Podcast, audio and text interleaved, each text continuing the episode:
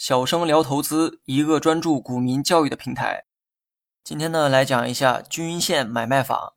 今天啊，补充一期有关均线的教学哈。之前的内容中提到过均线的金叉和死叉形态。今天要讲的虽然呢也是金叉和死叉，但实用性要强很多。建议大家认真的听讲。这套方法呢适用于中线交易，所以我们参考的均线最多只看到三十均线。严谨一点去讲，今天要利用到的均线有四条，分别是五日均线、十日均线、二十日均线和三十日均线。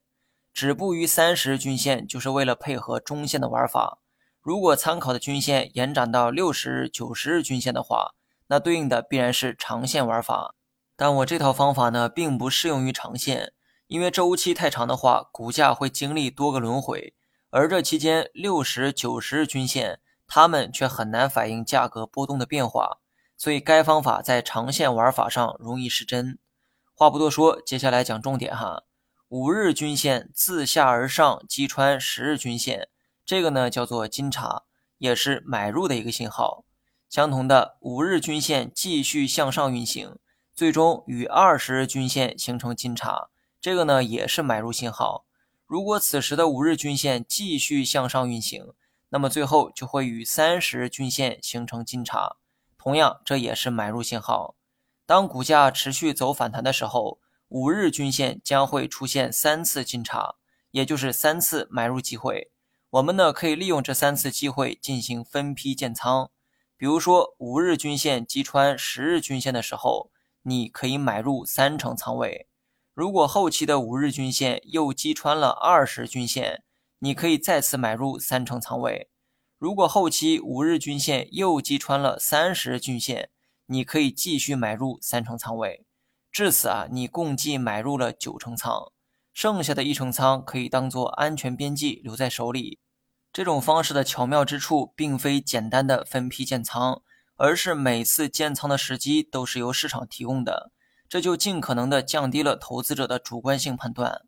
如果五日均线与十日均线形成了金叉，但迟迟未能与二十日均线形成金叉，这个时候你需要严格按照市场指令去执行，也就是买入三成仓之后持有不动。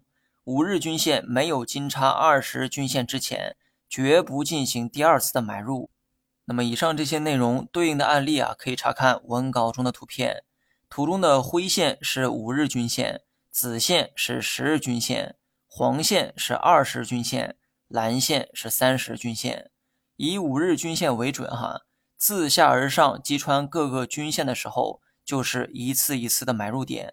每一次呢，买入三成仓，理想的情况下，最多可以买入九成仓。说完买入方法，再来说一说卖出方法。卖出的方法呢，跟买入法相同。当五日均线自上而下与十日均线形成死叉的时候，你呢可以卖出三成仓的股票。如果后期五日均线再次与二十日均线形成死叉，你可以继续卖出三成仓。以此类推哈，与三十日均线死叉的时候再卖出三成仓，共计卖出九成仓。说到这儿啊，有人呢可能会好奇，假如五日均线与十日均线金叉之后，马上又出现了死叉，那么这种情况又该如何操作呢？我的答案是严格按照均线所表达的信号去执行。五日均线与十日均线出现金叉，你呢需要买入三成仓位。可没过几天，五日均线就掉头向下，又与十日均线形成了死叉，这个时候你需要再次卖掉手中的三成仓位。我知道你们此刻的脑子里啊在想什么哈，但我想说的是。这世间没有稳赚不赔的方法，你可以不信任这套方法，但如果选择信任，就请严格按照方法去执行它。事实上，上述那种情况在现实中也时有发生。但是呢，请放心哈，即便金叉之后马上出现死叉，你的亏损也极其有限，搞不好有小幅的盈利也不一定。但如果因为贪婪，你对市场做出了主观的判断，忽视了均线所表达的信号，那么后果就是把炒股啊变成了赌博。其实这么做的人呢，并不在少数哈。